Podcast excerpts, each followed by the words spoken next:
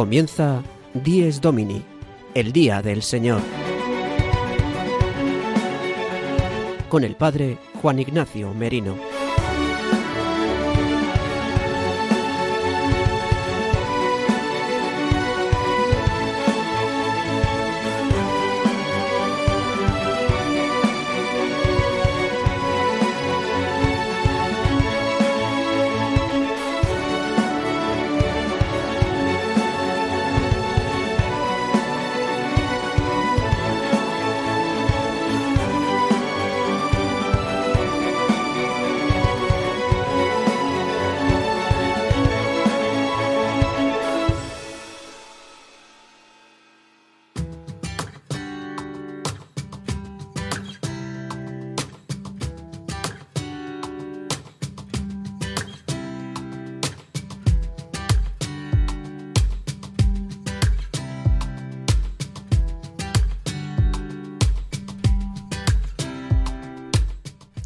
Muy buenos días, queridos amigos de Radio María.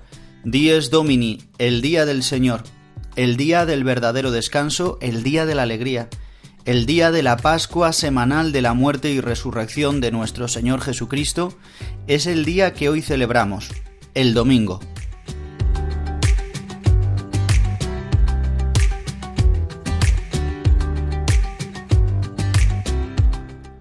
Hoy, domingo 18 de septiembre de 2022, la Iglesia celebra el vigésimo quinto domingo del tiempo ordinario.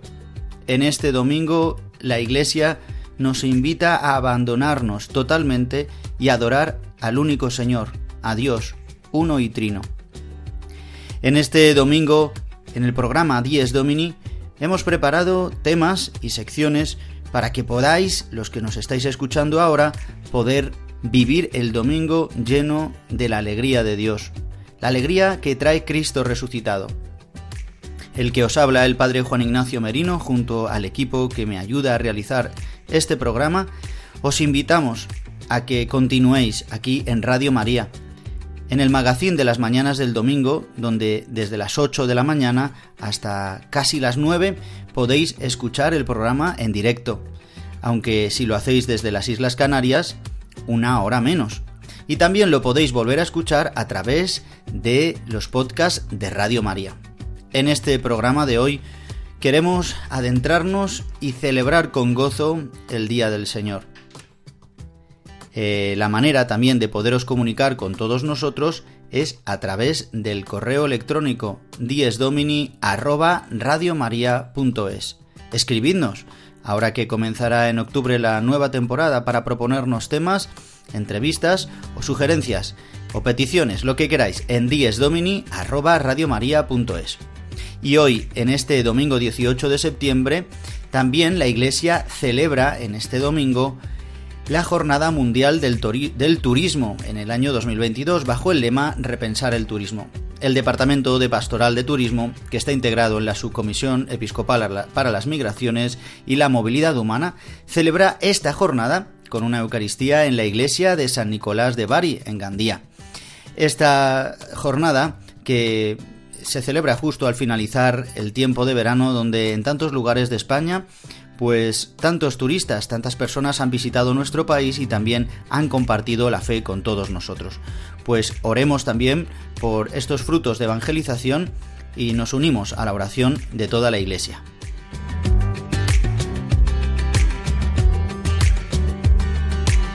Y sin más, damos comienzo a nuestro programa con el sumario de hoy, de 10 Domini, 18 de septiembre de 2022. El sumario de Dies Domini. Comenzamos nuestro programa con la sección desde mi parroquia. El padre Julio Rodrigo nos trae su anécdota edificante. En concreto, hoy nos va a hablar sobre la palabra de Dios. Hoy nos acompaña también el padre Jesús Colado, que nos trae una pincelada sobre la liturgia.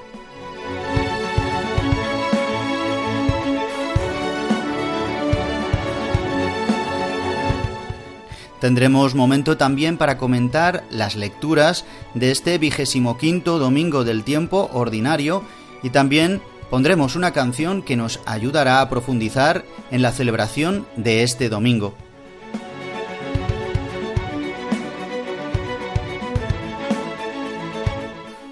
recuperamos el testimonio de Esperanza Puente, una mujer que ayuda a las mujeres que van a abortar, una sección que realizaron María Barbero y Sara de Miguel en el curso pasado y que recuperamos por la vigencia y la actualidad para estos días.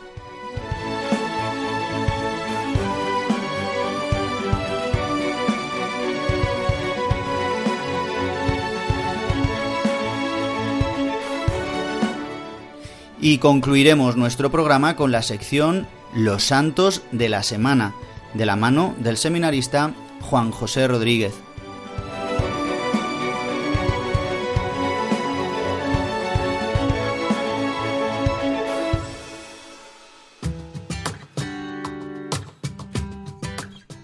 Y pasados los seis minutos de las ocho de la mañana, una hora menos si nos escucháis desde Canarias, damos así comienzo a nuestro programa Dies Domini, el Día del Señor, y lo hacemos con la anécdota semanal que nos trae el Padre Julio Rodrigo desde su parroquia de Boadilla del Monte. Hoy nos va a hablar de la importancia para la vida cristiana del estudio de la palabra de Dios, para poder hacer así carne en nuestra vida dicha palabra. Le escuchamos.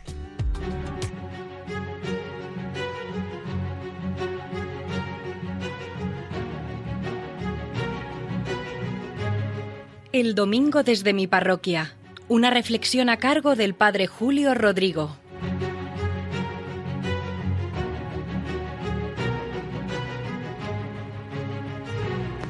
Muy buenos días y muy buen domingo a todos los oyentes de Radio María, los que están escuchando este programa del Día del Señor, Dies Domini. Hoy hablaba con un joven de la parroquia, hablaba por teléfono y me decía me imagino que estarás a tope recomenzando el curso. Bueno, no sé si estoy a tope o no, pero recomenzando el curso estamos. Y después de estos dos cursos anteriores marcados por la pandemia, nos enfrentamos a este nuevo curso, gracias a Dios, sin esta sombra que tanto daño nos ha causado. De hecho, unas señoras de la parroquia el otro día me dijeron Padre, volveremos a tener el grupo de la Biblia, que a nosotras nos encantaba venir y que además nos hacía mucho bien. Porque es verdad que lo interrumpimos con la pandemia, el curso pasado parecía que todo pintaba muy bien, lo recomenzamos, pero fue llegar Navidad, los días próximos ya a la Navidad y tuvimos que suspenderlo por esta pandemia del coronavirus, por el buen Omicron, y luego como tardó tanto tiempo en irse, ya la gente tenía miedo, total, que lo dejamos y este curso tengo intención, no solo porque me lo hayan dicho estas señoras, sino porque de verdad veo el bien que hace ese grupo de la Biblia.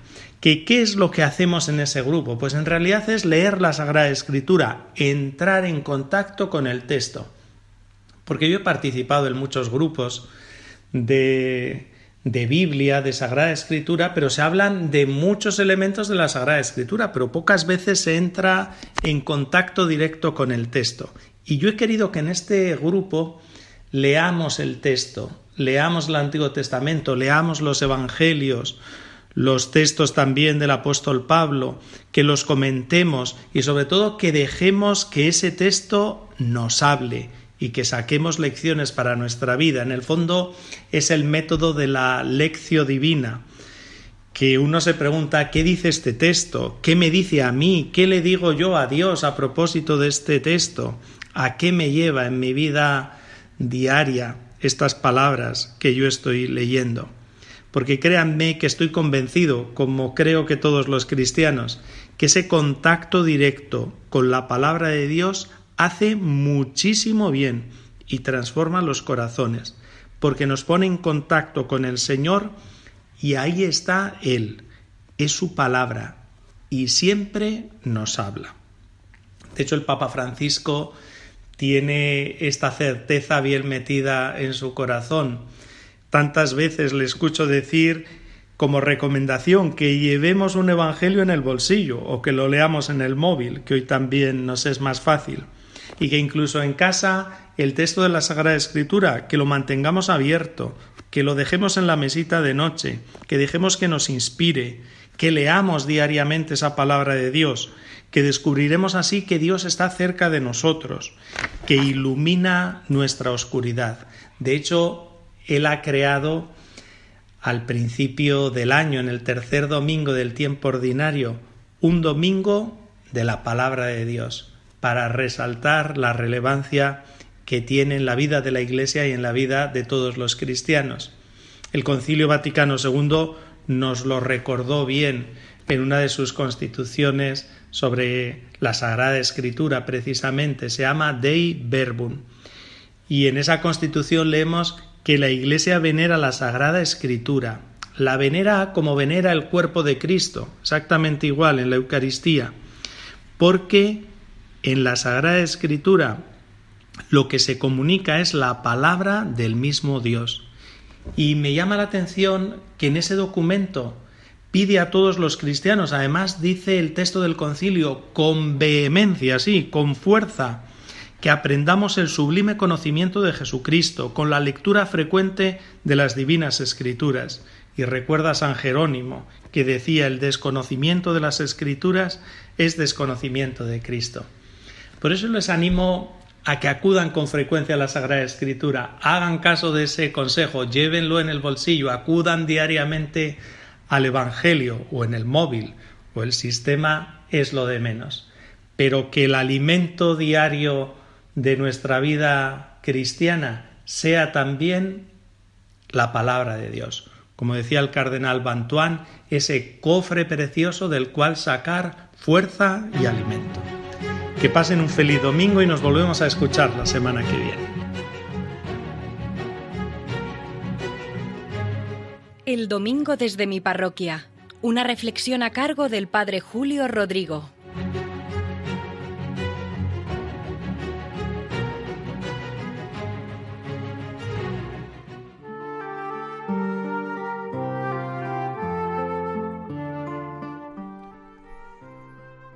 Agradecemos al Padre Julio Rodrigo que cada semana nos trae la anécdota parroquial que nos ayuda a vivir con más alegría y con más sentido el Día del Señor. Y como en cada programa, quiero ahora que hagamos un momento, un parón, y oremos al Señor. Y lo hacemos como siempre con la oración colecta, la oración que dispone la Iglesia para comenzar la Santa Eucaristía en el día del Señor, el domingo. En este domingo 25 del tiempo ordinario, dice así la oración colecta. Oh Dios, que has puesto la plenitud de la ley divina en el amor a ti y al prójimo, concédenos cumplir tus mandamientos para que merezcamos llegar a la vida eterna En esta oración pedimos a Dios que nos conceda poder cumplir estos dos mandamientos que son en los que se resumen toda la ley y los profetas, como dirá eh, en el Evangelio Jesús, en el amor a Dios y en el amor al prójimo. Sin su gracia es imposible, herida nuestra naturaleza por el pecado, poder cumplir estos mandamientos. Hoy, en las lecturas también se nos recordará que el único Señor es Dios y que hemos de ser fieles en lo poco. Solo podemos ser fieles en lo poco y lo poco es amar a Dios y amar al prójimo, que es mucho. Pero en las pequeñas cosas. Y esto solo nos lo puede conceder Dios, por eso al principio de la Eucaristía le pedimos que nos regale su gracia, que nos regale la capacidad de poder cumplir los mandamientos, para que merezcamos. ¿Y por qué merecemos? Merecemos por los méritos de Cristo, de su pasión y cruz y su resurrección, llegar a la vida eterna, no por nuestros propios méritos. Pidamos durante todo este día la gracia para poder amar a Dios por encima de todas las cosas y en consecuencia amando a Dios, uno y trino, podamos estar al servicio del prójimo y amarles, amarles como a nosotros mismos que nos conceda hoy Dios esta gracia y la Santa Virgen María interceda también por nosotros.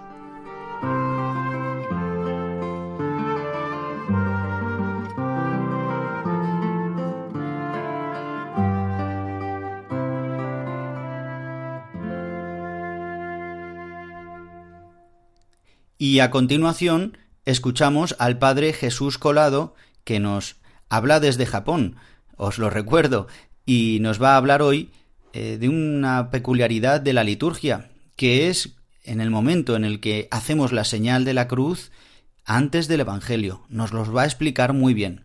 Escuchémosle, que nos ayudará a profundizar en este detalle de la liturgia.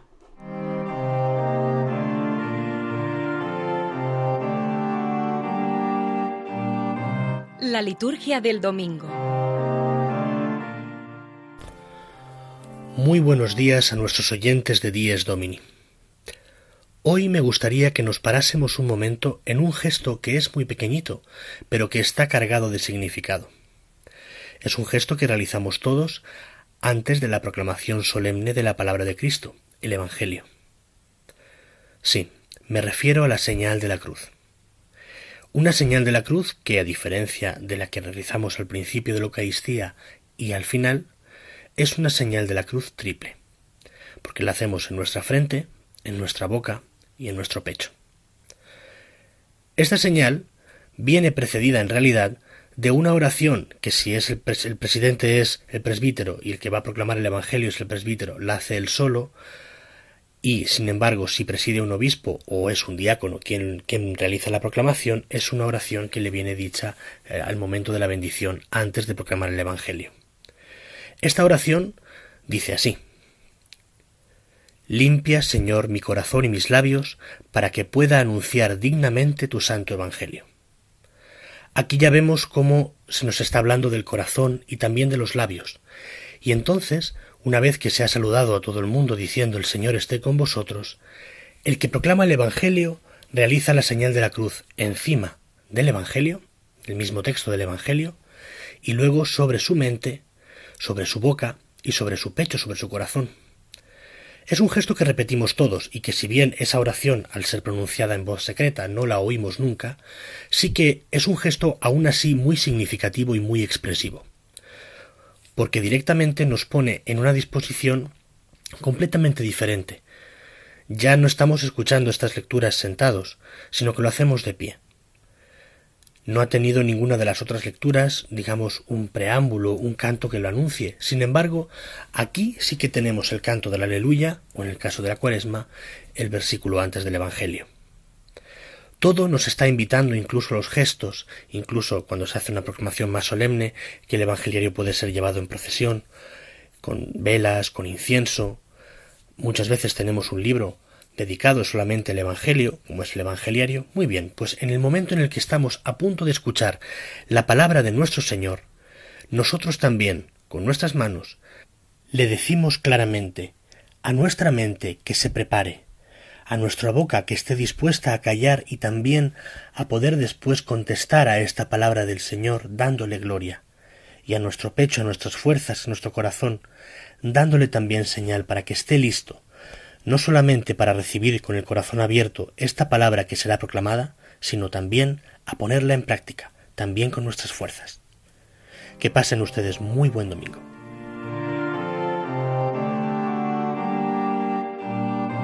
La liturgia del domingo.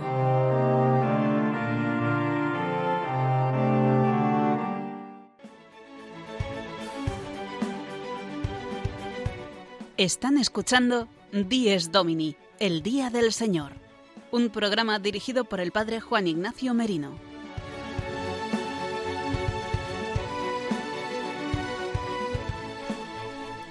Continuamos en nuestro programa Dies Domini, el Día del Señor. Hoy, 18 de septiembre de 2022, celebramos el domingo 25 del tiempo ordinario. Acabamos ya, si Dios quiere, este verano en esta semana concluirá la estación del verano. Ya nos hemos incorporado todos eh, a la vida rutinaria de trabajo aquí en España, de colegio, de vida lectiva. Quizás también otros nos escucháis y estáis enfermos, hospitalizados, o solos, o jubilados. Todavía a lo mejor no tenéis una actividad muy grande, pero Da igual, porque para todos el domingo es el día del descanso, el día del Señor, el día eh, para vivir el sacramento de la Eucaristía con toda su fuerza, su poder, para escuchar la palabra de Dios. Justamente en este domingo 25, las lecturas que la Iglesia nos regalan mm, son importantes y fuertes para cada uno de nosotros. En resumen, nos hablan de servir a Dios como único Señor y abandonar el ídolo del dinero. Jesús va a decir una parábola en este capítulo de San Lucas, en el capítulo 16, es la parábola del administrador astuto. Jesús está diciendo estas parábolas. El domingo pasado San Lucas recogía las tres parábolas de la misericordia e inmediatamente después San Lucas recoge esta parábola del administrador astuto. Este administrador que no ha sido fiel, pero que se le da una oportunidad para que no para no ser acusado, para no ser condenado, para poder restituir lo mal, el mal que ha hecho. Y lo hace de una manera astuta. Y Jesús dirá, o, o el narrador de esta parábola, en la boca de Jesús, dice que Ganaos amigos con el dinero de iniquidad para que cuando os falte os reciban en las moradas eternas. Dice ciertamente antes, dice antes, ciertamente los hijos de este mundo son más astutos con su propia gente que los hijos de la luz. Esta es una verdad. Y Jesús con estas palabras quiere decir que con la gracia del Espíritu podemos también ser astutos para el bien, astutos para el bien. Normalmente en el mundo la astucia se utiliza muchas veces con el mal o para el mal, como instrumento o como fin, como medio o como meta. Pero para nosotros, los hijos de la luz, podemos utilizar el bien para un mayor bien y utilizar el dinero, que es un instrumento, para mayor bien, y no como un fin. Por eso Jesús denuncia a los que le escuchan de que eh, son infieles y de que tienen su corazón eh, lleno de ídolos. Por eso a continuación dirá, El que es fiel en lo poco, también en lo mucho es fiel. El que es injusto en lo poco, también en lo mucho es injusto. Qué palabras tan sabias que os invito a que meditemos durante todo este día de hoy. El que es fiel en lo poco, el que es fiel en lo pequeño, será también fiel en lo mucho. Dice, pues si no fuisteis fieles en la riqueza injusta, ¿quién os confiará la verdadera? Si no fuisteis fieles en lo ajeno, lo vuestro, ¿quién os lo dará? Y termina esta parábola diciendo, Ningún siervo puede servir a dos señores, porque o bien aborrecerá a uno y amará al otro, o bien se dedicará al primero y no hará caso del segundo. No podéis servir a Dios y al dinero. Qué curioso, dice que no se pueden servir a dos señores y no dirá otro señor como la fama, el éxito, la cultura, los estudios, eh, no sé, ser alguien importante en la sociedad, sino dice, no podéis servir a dos señores, ni a, a Dios o al dinero podéis servir, a los dos no se pueden servir, a uno o al otro. Es decir, aquí Jesucristo da una luz, nos ilumina nuestro corazón que nuestro corazón va detrás del ídolo del dinero. Es verdad que los que le están escuchando saben lo que está diciendo. Este Baal, este ídolo que ha tenido el pueblo de Israel, eh, este dios Mamona, el dios del dinero, es el que recoge todo, es la divinidad que recogía, esta divinidad antigua, eh, que recogía eh, pues el poder, la fama, el éxito. Es verdad, el dinero da poder, da autoridad, eh, inflige miedo, da capacidad para hacer muchas cosas, no todo, pero muchas cosas. Pues esta palabra que hoy nos ayude a ver que nuestro corazón, pues a lo mejor está pegado al dinero, ahora que vivimos una situación también de precariedad, quizás por la situación que vivimos en España, por los impuestos, por la confusión que existe, por la subida de los precios, por la guerra, por eh, todas las cuestiones de política que estamos viviendo que nos hacen vivir quizás en una precariedad económica, también moral y espiritual, pues el Señor Jesús nos invita a que seamos fieles en lo poco y a poner toda nuestra confianza en el único Señor, nuestro único Dios, Quirios será llamado, que es Señor, nuestro único Quirios es Jesucristo. Y así acompaña la primera lectura a este Evangelio, que es la lectura del profeta Amos, de la profecía de Amos, donde se habla de purificar el corazón, de mirar la intención del corazón. Y, y que el corazón del hombre pues tantas veces es injusto y denuncia al que es injusto y al administrador que es infiel. El dinero tiene que ver con nuestra vida social, con nuestra capacidad social, con nuestra forma también muchas veces de relacionarnos. Incluso interviene también nuestra afectividad, porque el que tiene dinero puede conseguir muchas veces el éxito, el reconocimiento, el afecto de los demás, porque somos así de pobres. Por eso tiene mucho que ver con nuestra vida de relación. Por eso ha de ser purificada constantemente.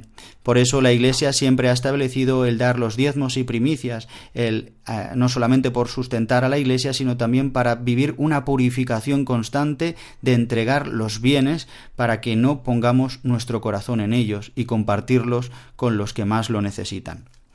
Y por último, la segunda lectura Estamos leyendo, como os decía el anterior domingo, la carta del apóstol San Pablo a, Timoteo.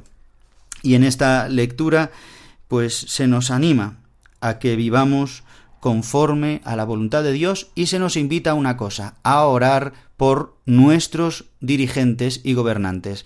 En alguna ocasión algún feligrés me ha preguntado, pero padre, ¿y por qué hay que pedir por los dirigentes o por los gobernantes que son injustos? Eh, pero mire cómo nos gobiernan y por qué hay que pedir por ellos. Y yo muchas veces les he contestado porque así nos lo enseña la palabra de Dios, así nos lo ha enseñado Dios. Aquí lo dice muy claro San Pablo, que hemos de orar por nuestros dirigentes para que eh, esta autoridad que tienen la puedan realizar con justicia. Pedimos para que Dios pueda tocar sus corazones y puedan eh, gobernar con equidad, con justicia, para el bien de todos. Es nuestra obligación rezar por ellos, por su conversión eh, también, pero recemos siempre por todos los que tienen autoridad sobre nosotros, porque esa autoridad, como dijo Jesús a Pilato, solo se la ha dado el que está arriba, Dios Padre, es el que ha dado la autoridad, ha permitido y permite la autoridad incluso de los gobernantes más injustos.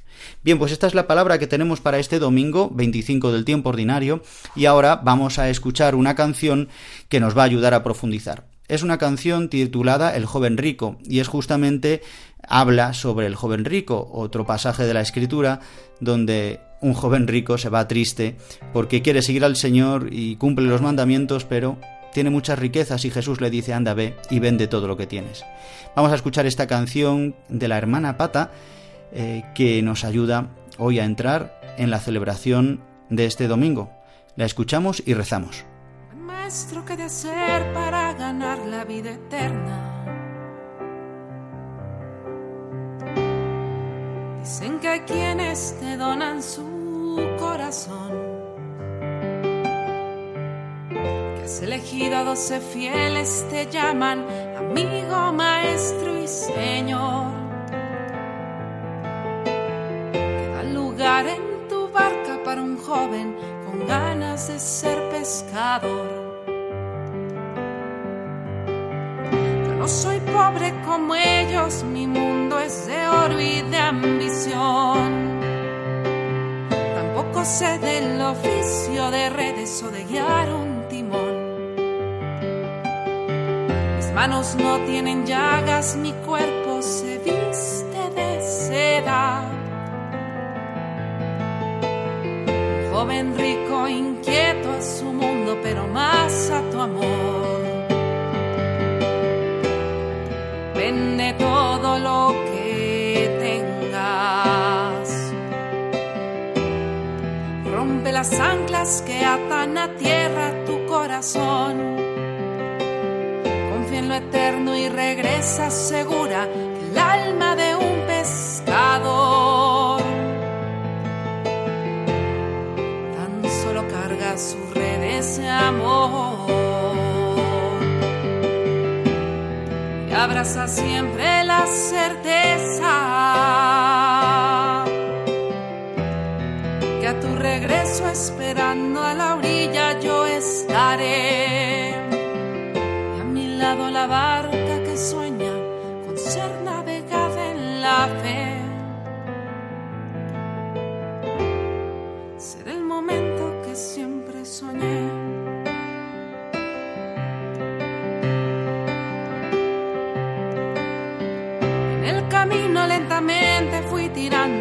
riquezas.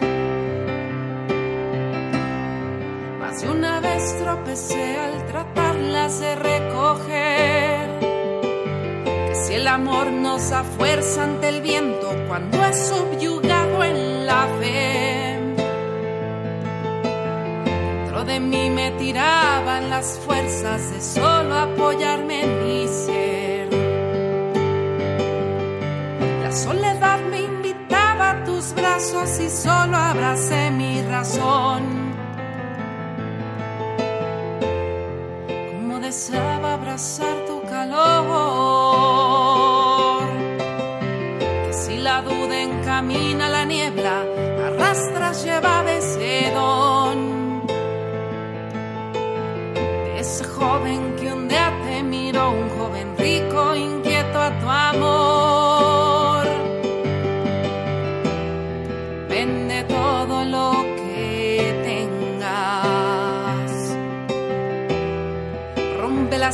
Que atan a tierra tu corazón.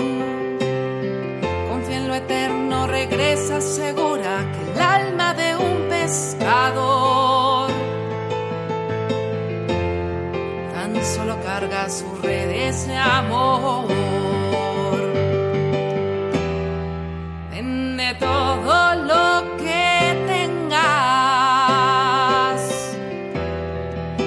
Basta solo mi gracia que siempre te acompañó. Y que mis manos terminen la historia del joven que inquieta mi voz. Pudo ser libre al rendirse al amor. Buen maestro que de hacer para ganar la vida eterna.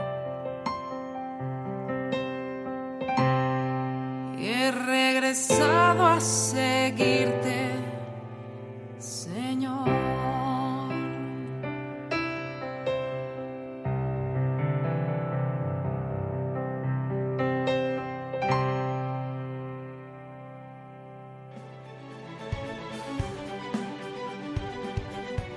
Están escuchando Dies Domini, el Día del Señor, un programa dirigido por el Padre Juan Ignacio Merino.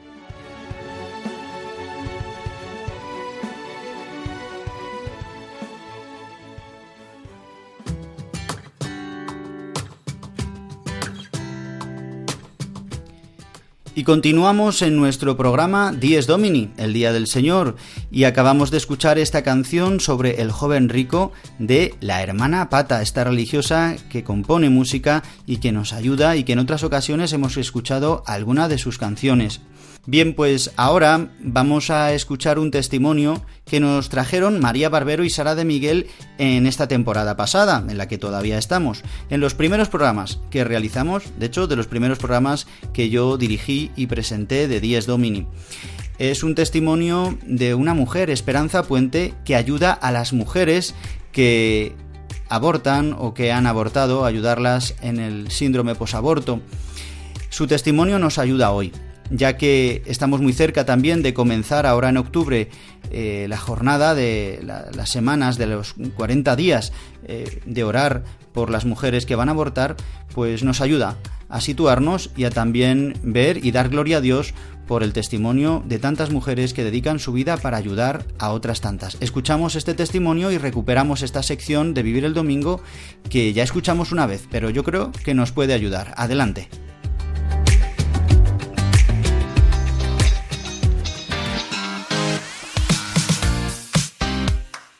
Vivir el Domingo, de la mano de María Barbero y Sara de Miguel.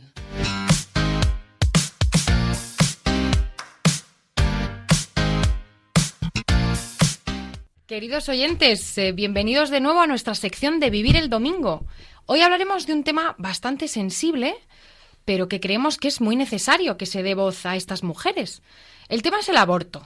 Y aprovechando que son los 40 días por la vida, hemos hablado con Esperanza Puente. María, ¿quién es Esperanza? Pues mira, Sara, Esperanza es presidenta de la Asociación Posaborto y colaboradora de la Fundación Red Madre. Lleva 17 años dedicándose a ofrecer ayuda a mujeres que han abortado centrándose sobre todo en la etapa posaborto. Esto se debe a que muchas de estas mujeres, después de la intervención, sufren consecuencias que les afectan tanto psicológicamente como en la forma de ver la vida. Es decir, tras estas intervenciones les cambia la vida completamente. Tras haber estado hablando con ella, nos surgió la duda de cómo después de una experiencia tan dura como es abortar o cuestionarse hacerlo, se ven frutos del amor de Dios. Eh, después de una experiencia tan dura eh, como es la de abortar o incluso la de pensar eh, hacerlo, ¿no? aunque luego no lo hagas, eh, la verdad es que cuando, mm, sobre todo si has pasado por el aborto, luego, em, bueno, pues puedes mm, recuperarte porque has recibido ayuda mm, no solo psicológica, sino la ayuda espiritual necesaria, porque solo Dios puede sanar completamente esta herida. La verdad es que la experiencia es increíble, es una experiencia de liberación a nivel personal, es una experiencia de plenitud cuando experimentas el perdón de ese pecado y cuando experimentas que el amor de Dios no varía a pesar de, bueno, pues de cometer tú uno de los mayores errores que se pueden cometer, ¿no? Que es eh, abortar. Pero Dios no, no es no es, o sea, es muy generoso. Decir, la generosidad de Dios, la misericordia de Dios es infinita y cuando la experimentas, eh, bueno, pues es, sientes plenitud. Sientes plenitud y en el caso de pasar por un aborto, pues lo que sientes es liberación. El Señor nos descarga completamente del peso eh, de nuestros pecados. Solo Dios puede sanar completamente cualquier tipo de trauma, pero este que lo provocamos nosotros, eh, lo provocamos las mujeres cuando, por la razón que sea, decidimos abortar, eh, pues solo Dios te da eso que verdaderamente necesitas. Esperanza nos contó que la semana pasada 14 bebés fueron bautizados tras haber sido rescatados del aborto y nos comentó un poco cómo fue esta experiencia. Es una experiencia increíble que cuando has ayudado a una mujer a seguir adelante con el embarazo, eh, no se quede la ayuda solo en, bueno, pues vale, has decidido eh, fiarte en que te vamos a estar contigo, en que te vamos a acompañar, en que te vamos a ayudar. Mm, y cuando nazca tu bebé, pues te damos las cosas que necesitas, la cuna, la ropita, el cochecito, etcétera, etcétera. Sino que además también hay muchas mujeres con una necesidad de oír hablar de Dios, de encauzar su vida, de que recibir una ayuda completa e integral, ¿no? Y cuando se dan estos casos, pues una de las cosas que se hace es bautizar a sus hijos. Y la verdad es que es un regalazo, es un regalo grandísimo. El Señor nos da eh, a los que nos dedicamos a esto, ¿no? Eh, pues esos regalos, ¿no? Esas, esos mm, regalos para decir, mira, ha merecido la pena todo el esfuerzo que has puesto, todo el esfuerzo que has hecho. Em, y todo lo que has hecho además por mí, pues yo te voy a regalar la satisfacción de ver a estas mujeres felices, contentas, eh, comprometidas a, no solo lo que implica el bautizo, sino bueno, pues a lo que implica después, ¿no? Mujeres que están dispuestas a ser catequizadas, a hacer ese cambio de vida que además necesitan, ¿no? Y que solo, como digo, en el camino si te acompaña el Señor, pues mm, mejor que mejor, claro, eh, porque ya te ayuda en, en todo, a vivir la, la vida y a enfrentar los sufrimientos y, los, y, las, y las dificultades, ¿no? Pero yo mi experiencia última de participar en 14 bautizos eh, con sus, la mayoría son sus madres solas, pero bueno, había algunos papás también por allí, pues fue increíble. De esos 14 yo participé personalmente en tres eh, bebés, mm, que, en ayudar a una mujer eh, para sacar tres bebés adelante y, y bueno, fue todo un regalazo por parte del Señor. Damos las gracias a Esperanza Puente por su tiempo y sobre todo agradecer todo el servicio que hace por tantísimas mujeres. Y con esto ya finalizamos nuestra sección. Muchas gracias por contar con nosotras y sobre todo a nuestros oyentes. Nos vemos la semana que viene. Muy feliz domingo y que Dios os bendiga.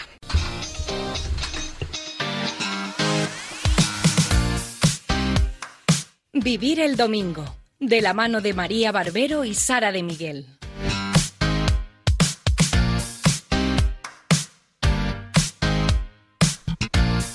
Y recordaros que aquí en Radio María podéis volver a escuchar los programas a través de los podcasts de Radio María en la web radiomaria.es.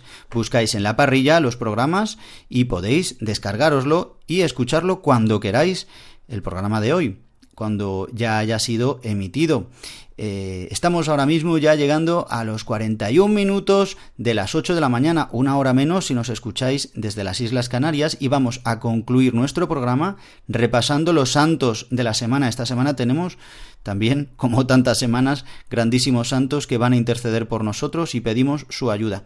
Escuchamos al seminarista Juan José Rodríguez que nos ha estado acompañando estas semanas y ayudándonos, como lo va a hacer ahora, recordándonos los santos que celebraremos esta semana que ya hoy comenzamos.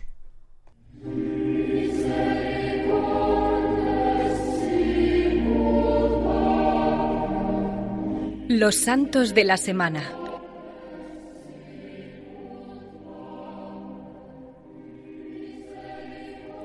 Buenos días, en el santoral de esta semana tenemos la memoria de los mártires en Corea, la fiesta de un evangelista y la celebración de un santo capuchino de nuestra época, muy querido por tantísima gente, pues el lugar de su sepultura es destino frecuente de peregrinaciones. Comenzamos.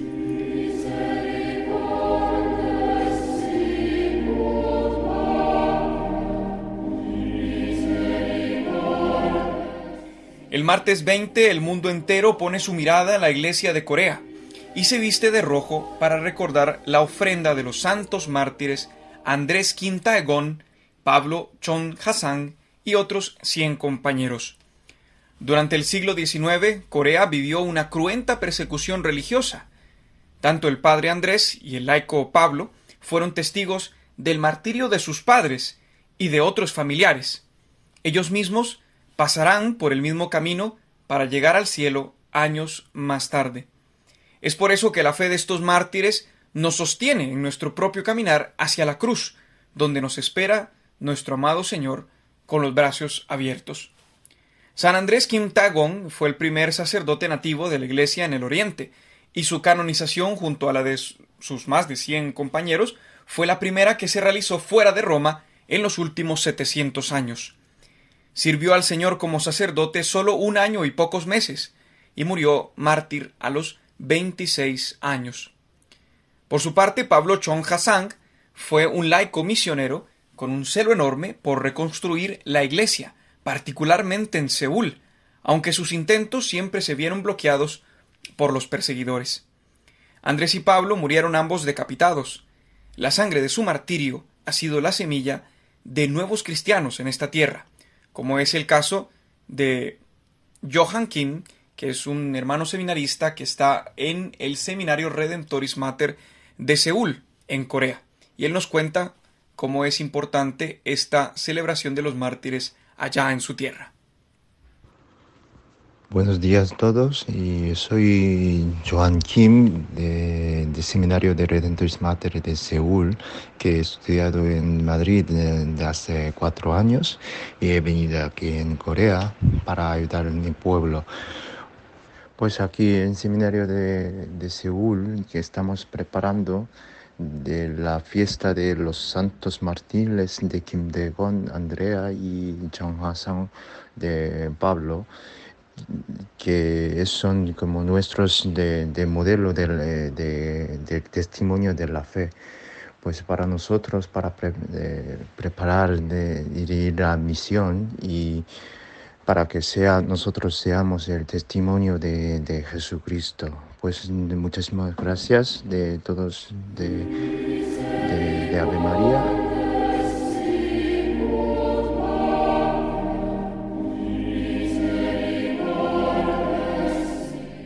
Entre los compañeros mártires de Andrés y Pablo había 11 españoles y un grupo de franceses y los demás coreanos. Ellos murieron víctimas de suplicios, hambre, sed, asfixia, insultos y burlas. Murieron perdonando todo lo que les habían hecho.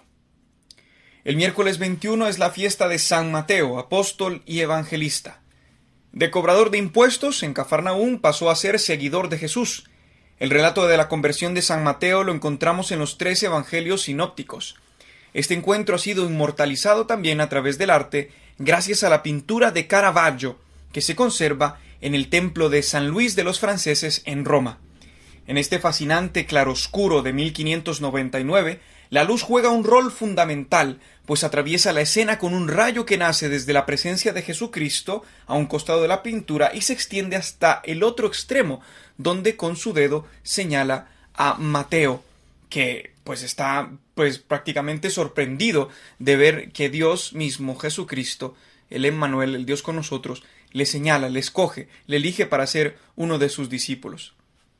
Allí el resplandor ilumina a este hombre de alta alcurnia, que está contando monedas junto a otros publicanos. Este es Leví, el de Alfeo, Mateo, que es nombrado eh, por Marcos y Lucas en sus evangelios. Y como decimos, su semblante parece extrañado, pues no cabe en el asombro de ver que es escogido por Jesucristo, siendo él un personaje odiado por el pueblo debido a su profesión, a su oficio de publicano. El Papa Francisco ha mencionado en varias ocasiones en que este episodio ha sido clave para entender su propia vocación. Es inclusive lo que motiva al lema contenido en su escudo papal. Dice el lema, miserando atque eligendo, es decir, mirándolo con misericordia, lo eligió. En la iconografía, San Mateo es asociado a un ser con aspecto humano para diferenciarse de los otros evangelistas que se le representa con el toro, el león y el águila. Esto es así porque el Evangelio arranca con la genealogía de Jesucristo, hijo de David, hijo de Abraham. Esa expresión, pues tanto de su naturaleza humana y de su origen humano, claramente. San Mateo ha escrito pensando en los cristianos de origen judío. El texto enfatiza que Jesús es el Mesías que cumple las promesas del Antiguo Testamento.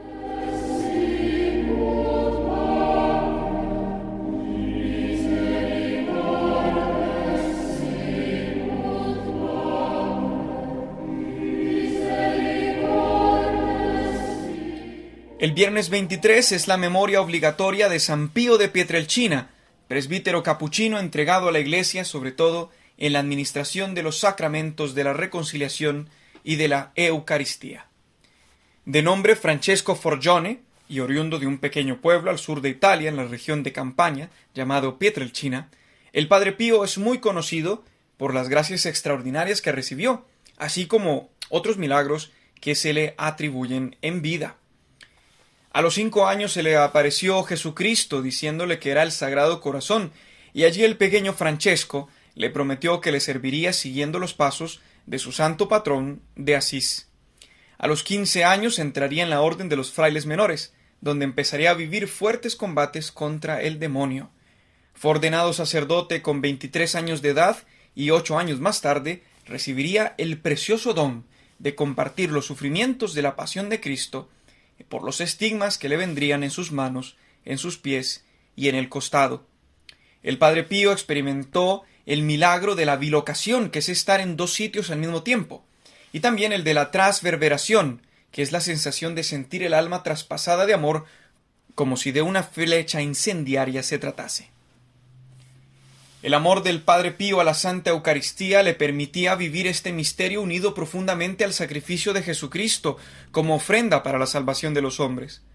San Pío vive la Santa Misa sufriendo los dolores del crucificado y dando profundo sentido a las oraciones litúrgicas de la Iglesia.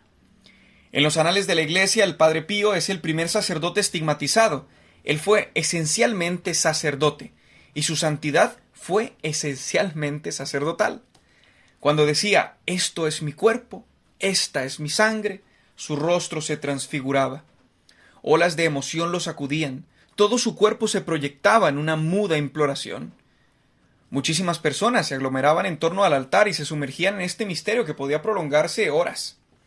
Una vez se le preguntó al padre cómo podía pasar tanto tiempo de pie en sus llagas durante toda la Santa Misa, a lo que él respondió Hija mía, durante la misa no estoy de pie, estoy suspendido con Jesús en la cruz. El padre Pío murió el 23 de septiembre de 1968 y al año siguiente se iniciaron los preliminares de su causa de canonización. En 1999 fue su beatificación. Tan grande fue la multitud en la misa que desbordaron la plaza de San Pedro y toda la avenida de la Conciliación hasta el río Tíber, sin ser estos lugares un espacio suficiente. Millones además lo contemplaron por la televisión en el mundo entero.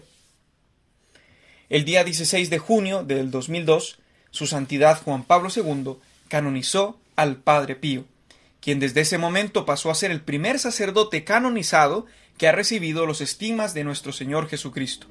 Su cuerpo se encuentra incorrupto en San Giovanni Rotondo.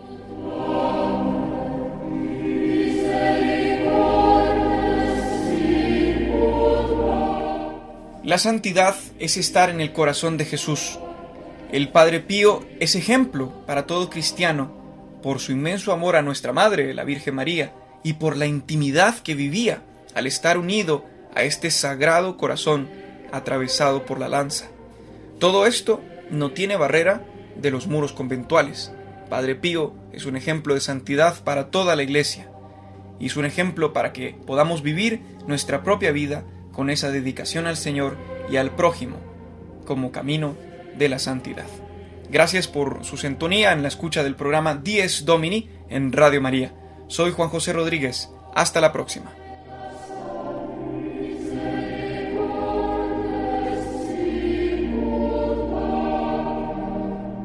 Los santos de la semana.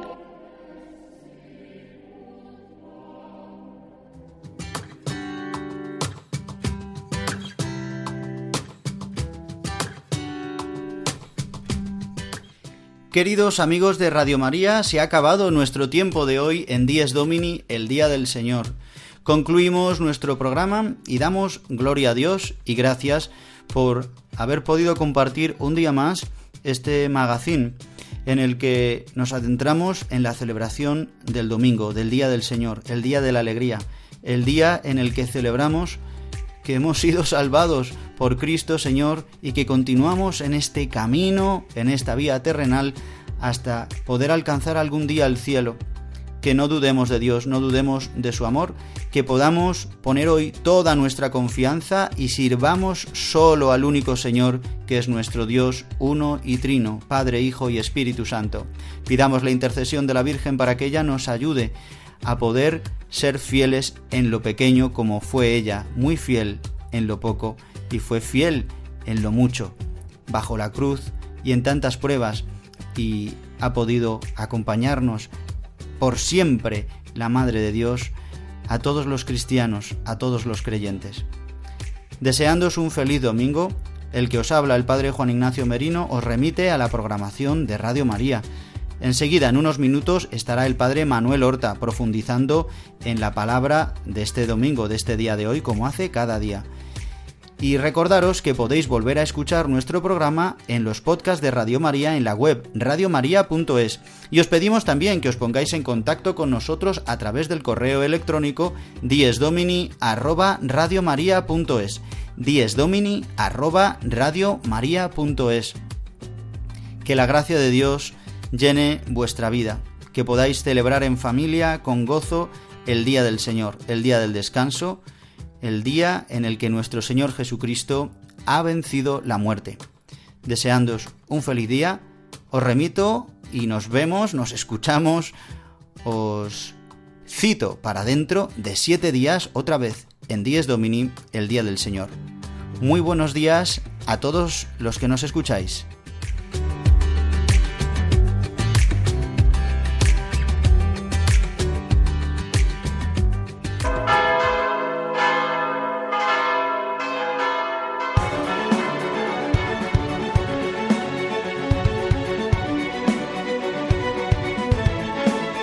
Han escuchado Dies Domini, el Día del Señor, con el Padre Juan Ignacio Merino.